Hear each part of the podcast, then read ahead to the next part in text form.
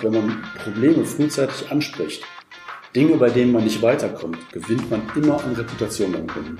Auch wenn der Kunde erstmal meint, Moment mal, was hat er denn da gerade gesagt, wird am Ende, ist meine Erfahrung, ist er immer dankbar, dass man die Sache klar und deutlich kommuniziert hat. Das sagt Dr. Patrick Peters, Gründer von Klare Botschaften. Mit ihm blicke ich heute über die Tischkante. Du erfährst, wie er mit Kunden verhandelt und was du von einem PR- und Kommunikationsexperten für deine Verhandlung mitnehmen kannst. Alles in dieser Episode vom PRM Podcast Besser verhandeln.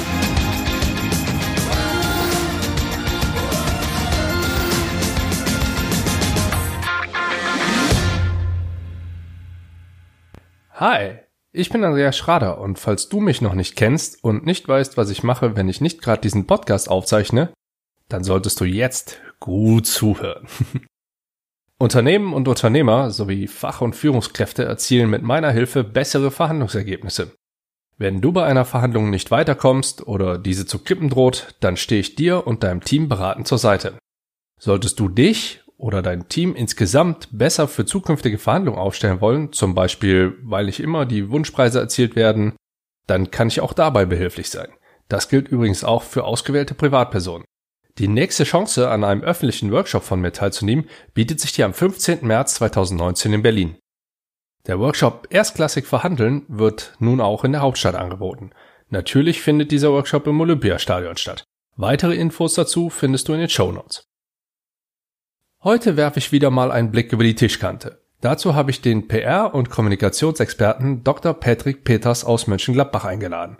Er ist erfahrener Wirtschaftsjournalist, Publizist und Gründer von Dr. Patrick Peters Klare Botschaft. Als Berater für Unternehmenskommunikation, Strategie und Redaktion ist er auf die Planung, Steuerung und Umsetzung der gesamten PR spezialisiert und kommuniziert kontinuierlich die Botschaften der Auftraggeber, um damit die individuellen strategischen Ziele einer Organisation in der Kommunikation zu erreichen. Zudem berät Dr. Patrick Peters in unternehmerischen Sondersituationen wie Unternehmenskauf und Unternehmensverkäufen, also M&A und Private Equity, Sanierung, Restrukturierung und Insolvenz, Unternehmensnachfolge beim Börsengang, also IPOs und Kapitalmarktemissionen sowie bei Investitionsvorhaben auch im öffentlichen Raum.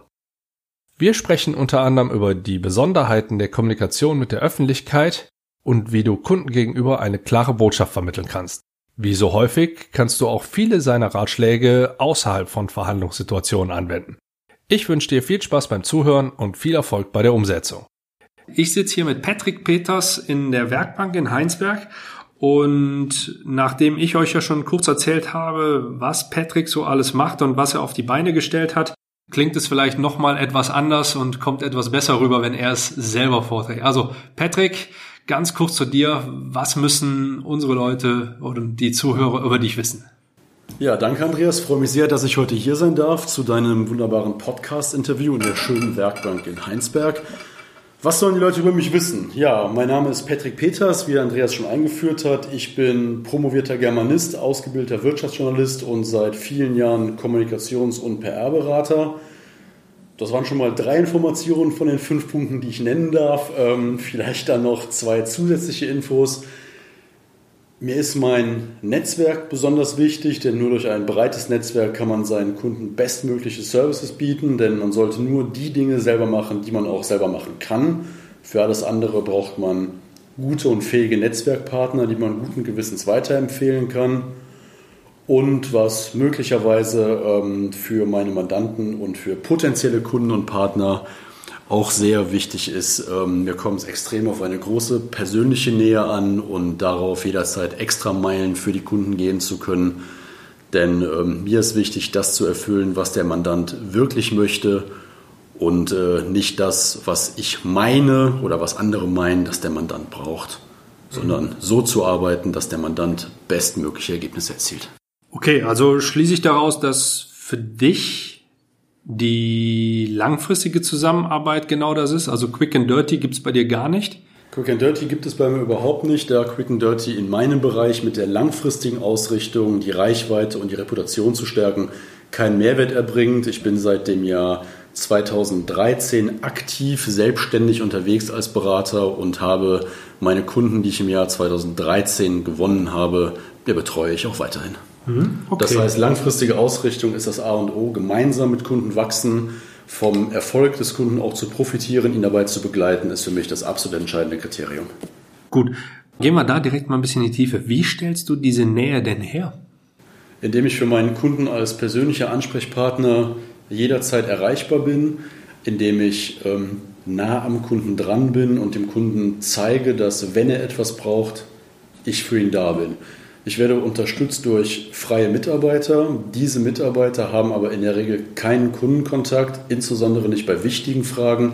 Für wichtige Fragen bin ich der Ansprechpartner des Kunden, nicht so wie das ähm, in der Beratungsindustrie oftmals der Fall ist, dass man als Chef nur den Vertrag unterschreibt und die Rechnung verschickt, sondern dass man wirklich da ist, wenn der Kunde einen braucht.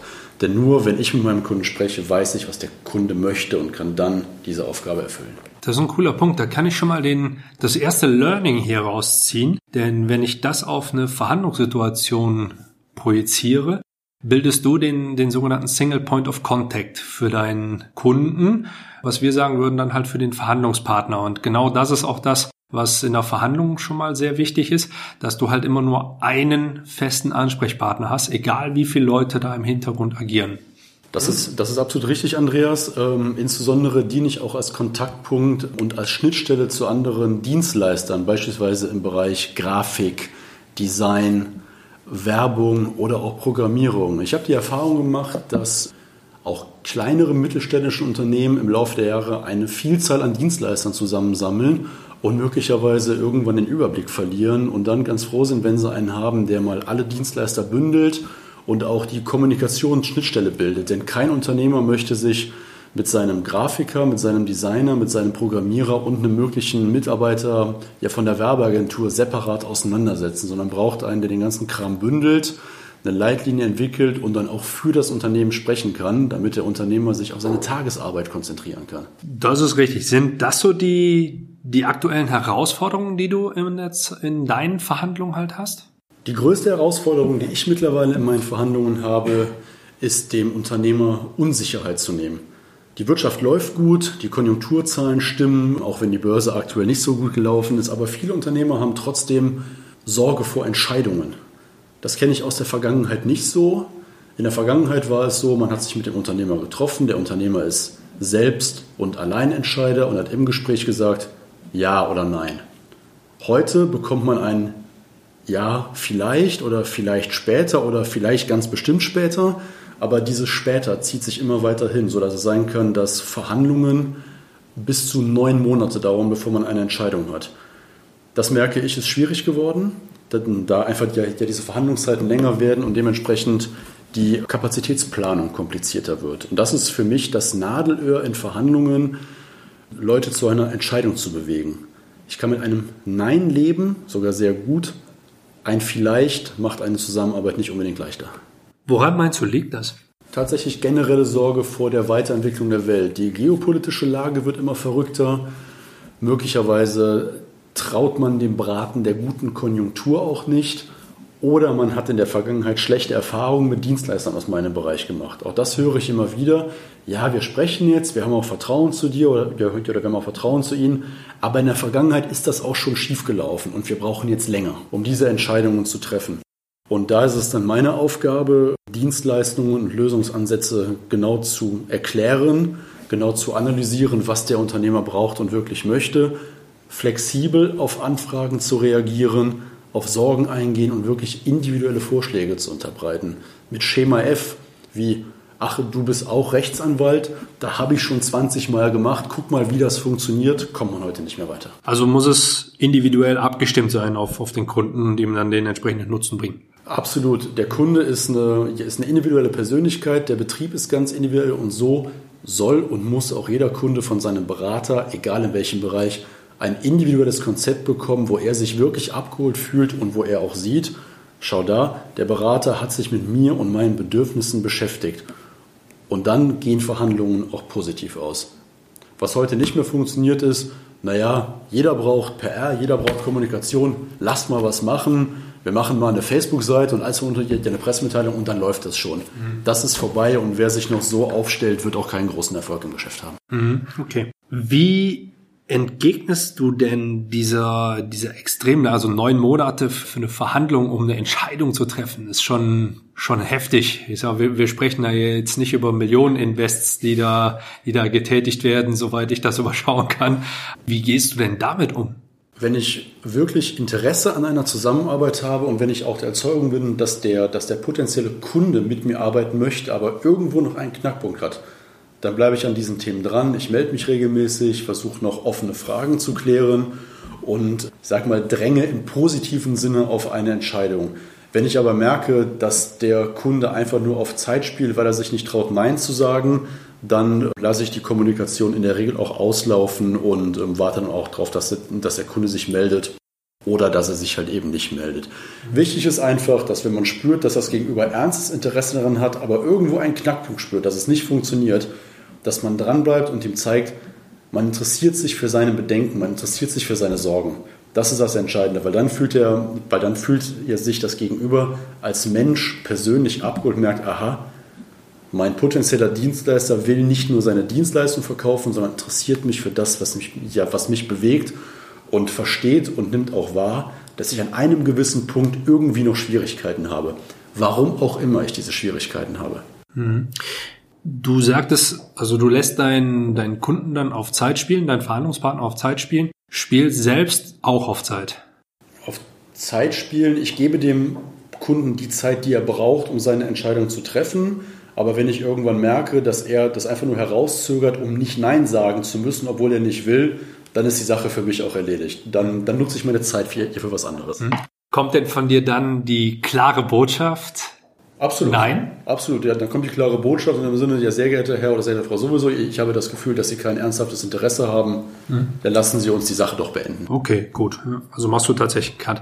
Absolut, man muss einen Cut machen, sonst läufst du einfach toten Pferden hinterher, wo du weißt, dass mehr rauskommt, aber du traust dich einfach selber nicht, dir einzugestehen, dass das nichts geworden ist. Mhm. Und die Zeit kann man besser für andere Dinge nutzen und damit mache ich einfach nur gute Erfahrungen. Weil in der Regel spürt man relativ früh in solchen Meinungen, wird es was oder wird es nichts, weil wenn es einen kleinen Knackpunkt gibt, dann merkst du das im Gespräch. Dann ist es, dann ist es nicht unbedingt eine Frage des Preises, ja, sondern des Wollens, sondern irgendwas.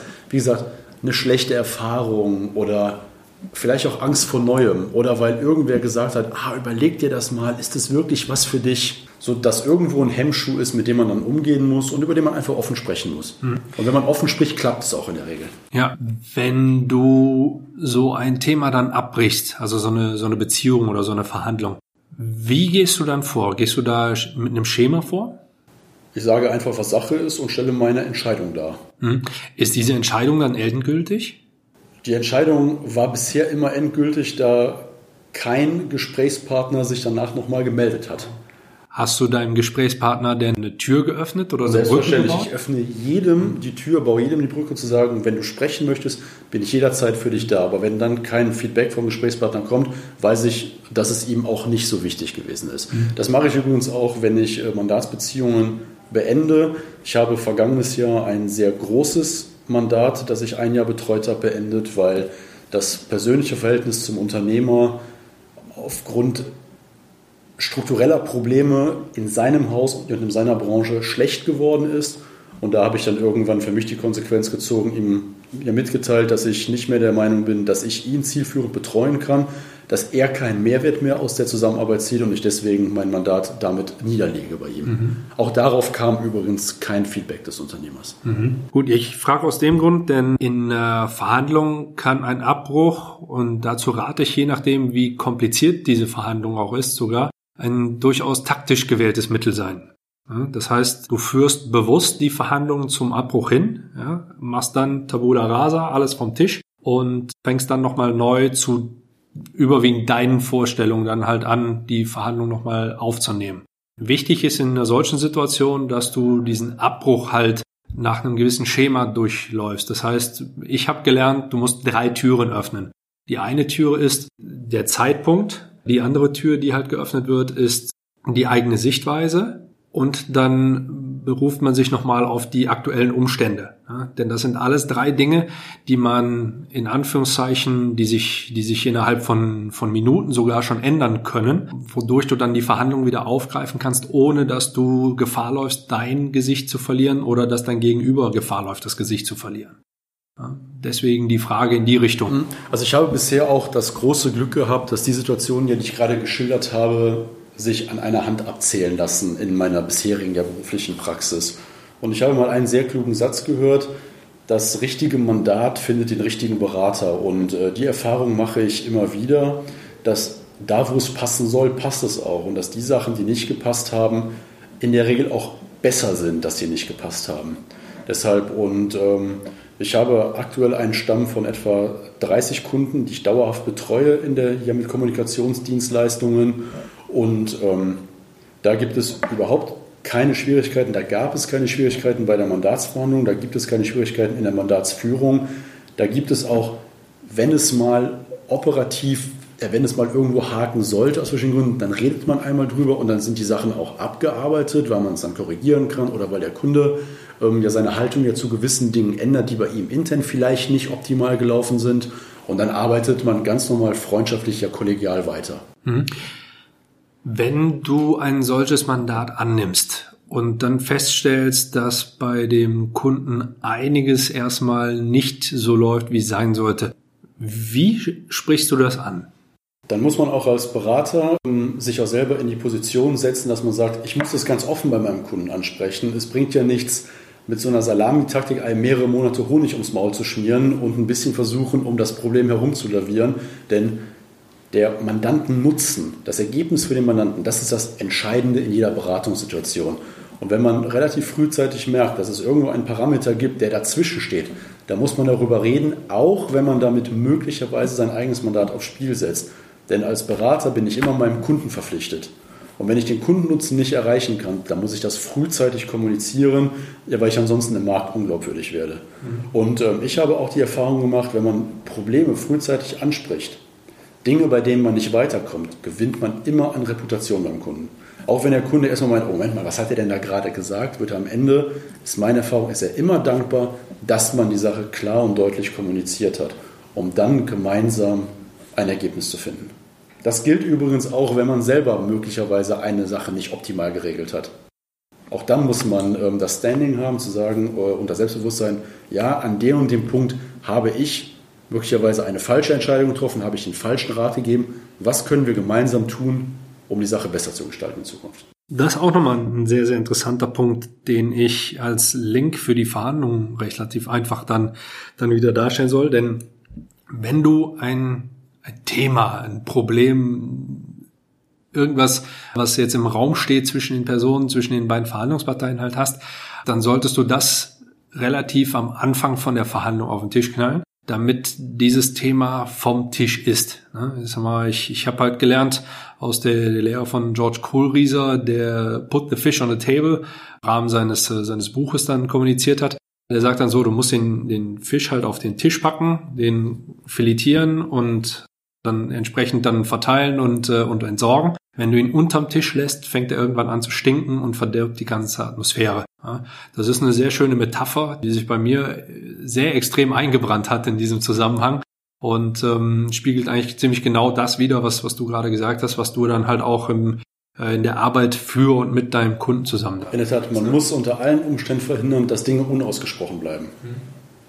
Was halt nicht passieren darf, ist, dass, ähm, dass irgendwo ein Problem auftritt möglicherweise ein Problem, das gar nicht gravierend ist, das aber für einen faden Beigeschmack sorgt. Weil irgendwann wird es heißen, ja, ja, damals oder hm, weiß noch, das, was wir damals gemacht haben, war ja nicht so gut. Wenn man frühzeitig überredet, kommt diese schmutzige Wäschewaschen nie auf. Mhm.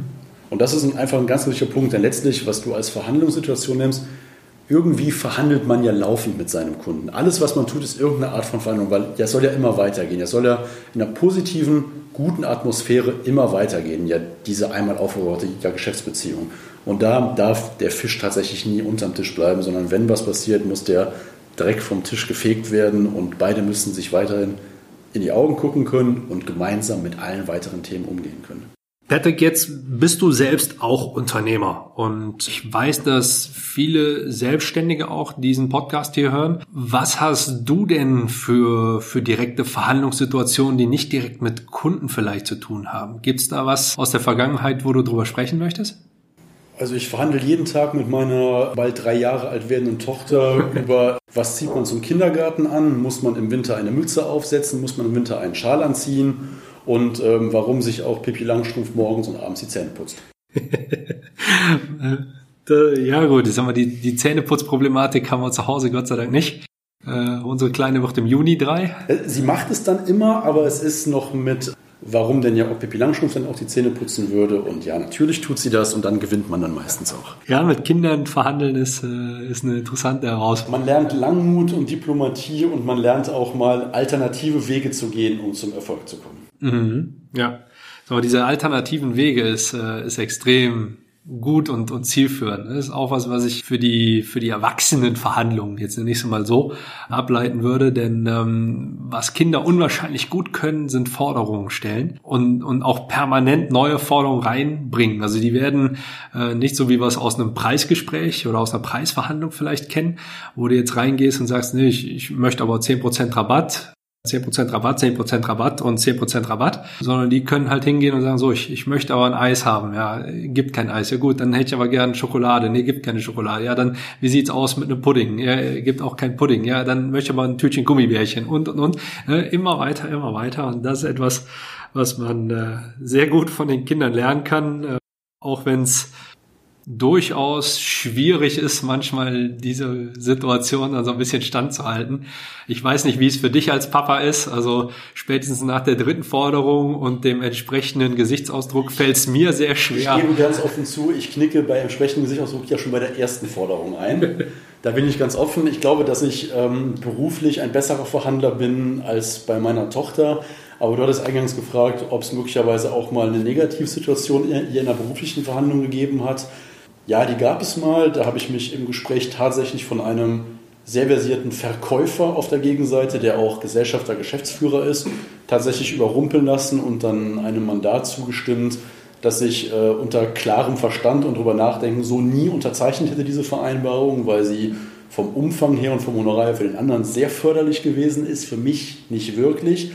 Daraus hat sich aber mittlerweile sogar eine private Freundschaft entwickelt und ähm, es ist so ein gutes, stabiles Mandat mit vielen Zusatzaufträgen daraus ähm, entstanden, dass sich da wieder gezeigt hat, dass auch eine möglicherweise, dass, dass auch ein rumpeliger Start einer Zusammenarbeit mit guter Qualität und gegenseitiger Wertschätzung zu einer sehr langfristigen, ähm, ja, zu einem sehr langfristigen Vertrauensverhältnis führen kann. Du hattest eingangs gesagt, dass für dich wichtig ist, dass du nur die Sachen machst, die du auch selber gut kannst und selber beherrschst. Was hast du denn, wenn ich mal so provokant fragen darf, alles outgesourced bei dir? Ich habe alles outgesourced, was nichts mit Strategie und Inhalt zu tun hat. Ähm, ich würde nie in meinem Leben ein Logo entwickeln, ähm, ich würde nie eine InDesign-Datei anpacken und ich würde nie eine Website programmieren, um wirklich mal in meinem Bereich zu bleiben. Das sind Dinge, die können andere besser, die können wesentlich höheren Nutzen stiften und der Kunde muss es sowieso bezahlen und äh, dann soll er besser gleich den bezahlen, der das beste Ergebnis liefern kann. Verhandelst du dann mit diesen Dienstleistern? Nein, ich stelle den Kontakt zwischen meinem Kunden und in der Regel zwei möglichen Dienstleistern her und der Kunde soll entscheiden, mit wem er arbeitet und der Kunde rechnet auch kaufmännisch völlig autark mit dem Dienstleister ab. Ich hänge nicht dazwischen, denn die Erfahrung mache ich bei vielen anderen Agenturen, dass dann gerne mit Aufschlägen und so weiter gearbeitet wird, dass es für den Kunden viel teurer und viel komplizierter wird. Was ich übernehme, ist nachher die laufende Kommunikation in der operativen Arbeit, um für den Kunden schnell die Themen umzusetzen, die umgesetzt werden müssen. Jetzt habe ich ja dich als Experten auch für PR äh, hier schon mal am, am Mikro. Was gibt's denn äh, oder gibt's so, so ein, zwei, drei Tipps oder Tricks, die du äh, so ad hoc aus der Hüfte schießen kannst, die jedem irgendwie weiterhelfen würden? Tipp 1 ist immer klare Botschaften formulieren. Dabei authentisch bleiben, ehrlich und aufrichtig, denn das merkt der Empfänger immer. Rede über das, was du kannst und was du wirklich tun willst. Rede nicht über das, was andere dir gesagt haben, über das du reden sollst oder wo du ein schlechtes Gefühl hast. Denn auch das kommt im Markt negativ an. Rede über deine Stärken und kommuniziere auch ganz klar die Dinge, die du nicht tust oder die Dinge, die du nicht tun möchtest. Denn die Erfahrung, die ich gemacht habe, ist, dass sich auch viele Unternehmer, auch Freiberufler von externen Faktoren in ein Korsett drängen lassen und dementsprechend ähm, Dienstleistungen anbieten, die A nicht lukrativ sind und denen, denen, die sich B nicht wohlfühlen und auch Mandanten annehmen und wir sagen, eigentlich passt es nicht, ich mache es jetzt aber trotzdem, sonst denken die Leute, ich sei arrogant, überheblich oder was auch immer, weil ich den und den Kunden nicht angenommen habe. Ich habe die völlig gegenteilige Erfahrung gemacht. Es gibt Themen, die ich nicht bearbeite. Es gibt Branchen, in denen ich, in denen ich nicht arbeite, weil ich es A nicht kann oder B es nicht möchte. Ich musste aber von diesen Ausschlusskriterien noch nie Gebrauch machen. Denn wenn du als Unternehmer mit Selbstbewusstsein auftrittst und deine Botschaft klar nach außen transportierst, wirst du diese Anfragen gar nicht bekommen. Mhm. Ich würde nie jemand in die Situation bringen, dass du mit möglicherweise gutem oder schlechtem Gewissen Nein sagen musst wenn die Leute wissen, für was du stehst, was du tun willst und was du tun möchtest. Mhm. Okay, jetzt unterstützt du ja auch Unternehmen, die eine entsprechende Größenordnung haben bei ihrer Kommunikation nach außen hin. Ich hatte in einer der vergangenen Folgen mal ein Beispiel gebracht, weil ich es auch noch so kenne als taktisches Mittel, dass man zum Beispiel eine Pressemitteilung oder generell die Außenkommunikation auch gerne mal im Rahmen von Verhandlungssituationen nutzt, um zum Beispiel Druck aufzubauen. Ne? Das Beispiel, was ich damals gebracht hatte, war für eine Schreinerei, die äh, gerade über Lieferantenbeziehungen verhandelt hat. Und ähm, da ging es dann über ein Netzwerktreffen, wo ein geschickter, platzierter Presseartikel mit ein paar Bildern, wo der Geschäftsführer von der Schreinerei dem Geschäftsführer von einem regionalen Holzlieferanten gerade die, die Hand schüttelt und mit dem bei so einem Grillfest zusammensteht und auch noch ein paar Leute dann entsprechend äh, zitiert werden, was auf solchen Treffen nicht alles möglich ist und so. Hast du denn auch in dem Bereich schon mal Erfahrung gesammelt, dass dich jemand äh, oder dass, dass deine deine Dienste dafür genutzt werden, dass du in solchen Situationen ähm, vielleicht noch mal so ein bisschen das, das Zündlein einer Waage machst? In einer solchen Verhandlungssituation, ähm, wo es, ich nenne es mal rein um betriebswirtschaftliche Ziele geht, noch nicht. Was ich natürlich schon betreut habe, sind Mandate in der Krisenkommunikation, wo ein Unternehmen, ähm, wo ihr Unternehmen sowohl ähm, unschuldig als auch aus eigener Schuld extrem stark im Feuer standen.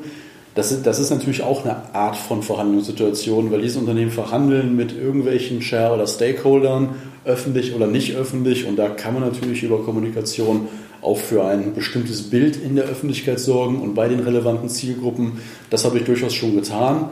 Da aber mit der Einschränkung, wenn ich dann tatsächlich feststelle, dass die Vorwürfe, die gegen ein Unternehmen geäußert sind, wahr sind, lege ich ein Mandat auch nieder. Ist dir das Prinzip des gesteuerten Zufalls bekannt? Nein.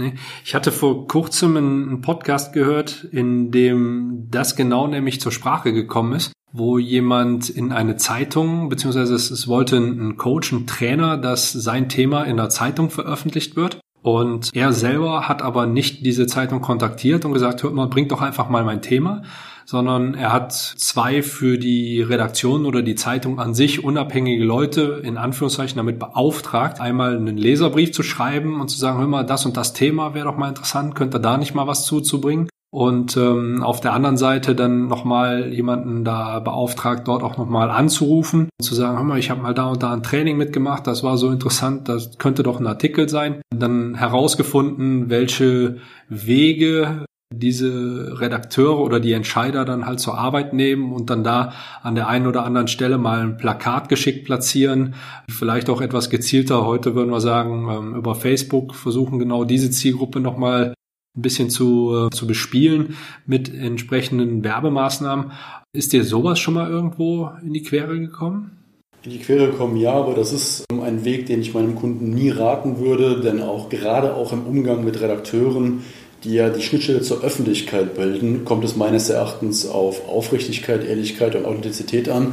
Und wenn ich als Coach, Berater, Trainer, Unternehmer, Experte, wie auch immer, davon überzeugt bin, dass mein Thema dazu geeignet ist, von einem Redakteur seiner Leserschaft präsentiert zu werden, dann muss ich auch das Selbstbewusstsein haben, das Vertrauen in mein Produkt, in meine Aussage, mich dem Redakteur zu stellen oder aber jemanden zu beauftragen, der in meinem Namen dem Redakteur gegenüber vorspricht. So ein Prinzip hinten durchs Knie aus dem Auge, ja rechts ums Ohr halte ich für völlig daneben, mag auch einmal funktionieren, aber wenn der Weg einmal aufgeflogen ist, dass jemand unter dem Deckmännchen der Neutralität aber dennoch bezahlt dafür gesorgt hat, dass ein Redakteur genauer auf ein Thema guckt. Da halte ich überhaupt nichts von, denn damit versaust du dir den Zugang zu der Tageszeitung. Du wirst, obwohl du einen Artikel hast, bei gewissen Kreisen damit auch einen schlechten Ruf haben und ähm, würde ich meinem Kunden immer von abraten. Wenn ein Kunde der sowas vehement fordern würde, dann könnte ich ihn auch nicht betreuen. Mhm. Okay, gut. Das spricht für dich, finde ich auch sehr gut. Denn äh, als ich das gehört habe, habe ich innerlich die Hände beim Kopf zusammengeschlagen. Ich war gerade, ich hab grad Auto, bin gerade Auto gefahren, als ich das gehört hatte. Da wäre es mit der tatsächlichen Hände beim Kopf schlagen äh, nicht ganz so so positiv gewesen. Nur, ähm, ich sag mal, zum einen, ja, der Zweck heiligt viele Mittel. Nur solcher Zweck ist in meinen Augen halt auch vollkommen, vollkommen fehl am Platz und äh, auch für eine, für eine Verhandlung, wo vielleicht gerade auch in der Kommunikation sehr, sehr viele Grauzonen bestehen, finde ich, da ist eine, eine Klarheit schon, äh, ja, absolutes Obermaß an, äh, an, an Muss, was da gegeben sein soll. Bei Verhandlungen, da, ja, darf man nur nie vergessen, was kann danach kommen. Denken wir mal an so ein typisches Thema, ich möchte mein Unternehmen verkaufen.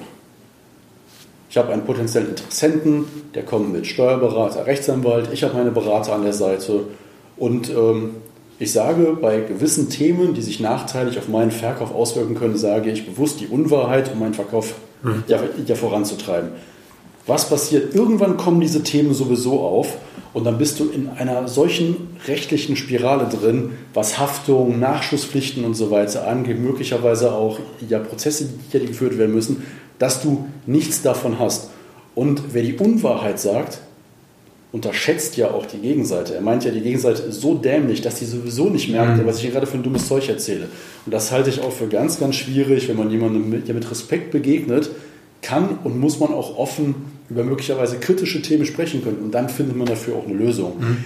Unwahrheit in der Verhandlung, auch Vorgaben falscher Tatsachen, was vielleicht nicht mal die Unwahrheit ist, aber ich nenne es mal ein, eine alternative Wahrnehmung von mhm. Wahrheit, halte ich für ganz, ganz schwierig. Ist sowohl in der direkten Kommunikation ein Problem, als auch nachher in der Kommunikation in der Öffentlichkeit. Denn wenn man das jetzt auf mein Thema, die PR runterbricht, was passiert, wenn du als Unternehmer Dinge kommunizierst, die vielleicht nicht ganz der Wahrheit entsprechen? Irgendwer wird es lesen und dich dann darauf ansprechen. Und wie, wie reagierst du dann, wenn du dann doch nicht der Fachmann für ein bestimmtes Thema bist, sondern eher nur gefährliches Halbwissen oder gar kein Wissen besitzt. Wie kommunizierst du das dem, dem Kunden gegenüber, der dich vielleicht ja mit der Umsetzung betraut hat? Was du nachher sagen, ach ja, ich habe mich vertan, ich kenne mich damit doch nicht so gut aus? Naja, das Dach ist jetzt ein bisschen schief, aber ich dachte, ich könnte es, habe ich mal erzählt. Mhm. Deswegen auch da wieder Wahrheit Rules. Ja, ich habe äh, mal aufgeschnappt, dass äh, nicht alles, was wahr ist, muss gesagt werden, aber alles, was du sagst, muss wahr sein. So sieht es aus. Die Botschaft, die du nach außen platzierst, dafür musst du auch stehen. Deswegen red nur über das, was du kannst und was du willst. Red nicht über das, was du nicht kannst und nicht über das hier, was du nicht willst. Wenn du, denn wenn du darüber redest, kommt vielleicht einer und fordert es ein und dann musst du Dinge tun, die du nicht kannst oder nicht willst. Oder im schlimmsten Fall beides auf einmal. Gut. Was war denn so, wenn wir mal kurz unseren, unseren kleinen Austausch jetzt so, so beleuchten. Mm, so eins dieser, dieser kapitalen Learnings, was du aus den gesamten Situationen, aus deinen gesamten Verhandlungen, die du bis jetzt so in deinem Berufsleben geführt hast, gelernt hast? Das ist eigentlich eine Kette. Das erste Learning ist immer zuhören. In der Verhandlung geht es nicht um dich als Dienstleister, sondern um dein Gegenüber. Aus diesem Zuhören deine deine Art der Vorgehensweise ableiten, diese Vorgehensweise selbstbewusst und kompetent darstellen, aber nicht auf Dingen beharren, die deinem Gegenüber schwer im Magen liegen können, sondern Flexibilität an den Tag legen und zeigen, dass man in der Lage und willens ist, flexibel und spontan auf dein Gegenüber einzugehen. Denn du bist kein kleines Kind, das einen Pudding will und damit den Fuß stammt, sondern du bist Unternehmer, du bist in einer Verhandlungssituation und, du sitzt einem anderen Unternehmer gegenüber. Und der Unternehmer, der möchte wertgeschätzt werden, der möchte merken, okay, der nimmt auf, was ich ihm sage und der weicht vielleicht auch von seinem vorgefertigten Schema in gewissen Teilen, wo es meinem individuellen Bedürfnis geht, weicht er auch ab, bleibt aber in seiner Persönlichkeit trotzdem in seiner gewohnten Position und kann diese Position auch verteidigen. Als Beispiel, ich will nie etwas tun, das gegen meine Vorstellungen von authentischer Kommunikation verstößt. Mhm. Ich bin aber durchaus der Überzeugung, dass man sagen kann, wenn ein Unternehmer ja eine Zusammenarbeit sucht und man eine gewisse Idee hat, wie man ihn bestmöglich fördert, er aber zum Beispiel sagt, Social Media möchte ich als Kanal nicht einsetzen, da ich ähm, davon nichts halte, ich möchte nicht, dass meine Kinder da sind oder oder, dann bin ich nicht dafür da, mit dem Fuß zu schauen und sagen, doch, du musst das aber machen, weil das zum PR-Konzept gehört. Mhm. Wenn er aber fordert, ähm, lüg für mich, dann muss man sagen, nein, beziehungsweise nicht man muss, sondern ich würde dann sagen, nein, das tue ich nicht, weil das meine Haltung ist. Und wenn du das forderst, dann kommen wir nicht zusammen. Aber nur weil du Facebook nicht einsetzen möchtest, ist für mich kein Grund, die Verhandlungen zu brechen. Facebook nicht einzusetzen und Verhandlungen abbrechen, finde ich, ist ein, ein, guter Punkt, wo ich sagen könnte, ich fasse jetzt mal kurz zusammen, was wir jetzt in den letzten, ja, doch knapp, ich glaube schon fast 20 Minuten hier besprochen haben. Also wir haben eingangs die Verhandlungssituation, die sich auch gerne mal etwas in die Länge ziehen, angesprochen gehabt, wo du uns gesagt hast, dass du gerne mit, ich nenne es immer, charmantem Druck in eine solche Situation reingehst, dass du schon deinem Credo voraus klare Botschaften dann auch entsprechend präsentierst und dem Kunden dann durchaus auch eine Entscheidungshilfe mit an den Weg gibst und da dann halt in deinen Verhandlungen für Klarheit sorgst. Du möchtest dadurch vermeiden, dass du, wie wir in der vertrieblichen Umgangssprache sagen, keine toten Pferde reitest und ähm, du durchaus auch dir darüber im Klaren bist, dass du auch Verhandlungen durchaus abbrechen musst, wenn sie für dich keinen weiteren Sinn ergeben und somit halt auch eine Kundenbeziehung dann entsprechend darunter entweder zu leiden hat oder gar nicht erst zustande kommt. Es ist absolut wichtig für dich, Probleme offen und direkt anzusprechen, damit der Kundennutzen da entsprechend gegeben sein kann und äh, es da auch nicht zu, ja, zu Irritation kommt, zu späterer schmutzigen Wäsche und du halt auch jedem damit auf den Weg gibst, dass äh, lieber einmal mehr Nein sagen und, äh, und Probleme, die da sind, auch als solche zu benennen und die dann offen anzusprechen, als das Ganze Herausforderungen zu nennen und dann irgendwo hintenrum das Ganze vielleicht zu versuchen unter den Tisch zu kehren, was dann früher oder später eh wieder ans Tageslicht kommt und dann ähm, dich vor eventuell sogar größere Probleme stellt, als das es ursprünglich getan hätte. Und last but not least, bist du ein junger Familienvater, der sehr häufig auch zu Hause authentisch verhandelt. Vielleicht nicht immer so, wie sich das die Frau Mama vorstellen kann. Wenn ich das einfach mal auf äh, die Situation bei mir zu Hause projiziere, wie oft ich zu hören bekomme, ach ja, Papas Mädchen, bei Papa kriegt sie wieder, Papa kriegt sie wieder, äh, kann ich mir gut vorstellen mit der Aussage, wie du sie getätigt hast, äh, dass es teilweise schon beim ersten Mal einknicken ist, äh, dass das so gegeben ist. Gut, mm, das fand ich, fand ich sehr interessant und ich glaube, da, da kann sich auch jeder Hörer hier schon das eine oder andere rausziehen. Da sind viele Dinge dabei, die man auf ihre Verhandlungen dann halt runterziehen kann, auch die sich der ein oder andere mit für seine Kommunikation generell mit, äh, ich sag mal, mit abgucken kann und versuchen kann, das ein oder andere damit in sich, äh, in sich einzubauen. Ich werde all deine Kontaktdaten natürlich noch in die Show Notes packen damit jeder, der vielleicht noch die Frage hat, was ist denn tatsächlich eine klare Botschaft oder was macht eine klare Botschaft aus und wie kann ich authentisch kommunizieren, nochmal mit dir in Verbindung setzen kann. Wie kann man dich, über welche Kanäle kann man dich alle erreichen? Facebook, Twitter, Google, Xing, LinkedIn, Website. Einfach den Namen googeln, Dr. Patrick Peters, dann poppe ich relativ weit oben auf. Gut, alles klar. Dann Last but not least gibt's auch in diesem Jahr wie immer noch eine Best-of-Fragereihe. Und das heißt, du darfst dich jetzt den sieben Fragen stellen, die ich ein bisschen abgeändert habe im Vergleich zu den letzten, zu den, zu den letztmaligen Fragerunden. Einsteigen möchte ich gerne mit der Frage, Patrick, wer war denn dein härtester Gesprächspartner bisher? Bleibt dabei, es ist tatsächlich meine Tochter. Ein Klassiker. ja, okay. Und Womit tankst du Kraft? Mit der Familie. Wer oder was inspiriert dich? Sowohl Gespräche mit Kunden und ähm, Geschäftspartnern, aber natürlich auch ähm, Mediennutzung. Tageszeitung, Magazine, Blogs. Hm.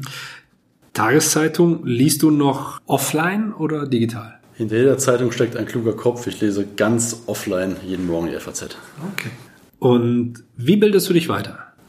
Tatsächlich durch Fachmedien, Literatur und besagte Tageszeitung. Mhm. Du hattest eingangs uns schon einige Dinge mit auf den Weg gegeben.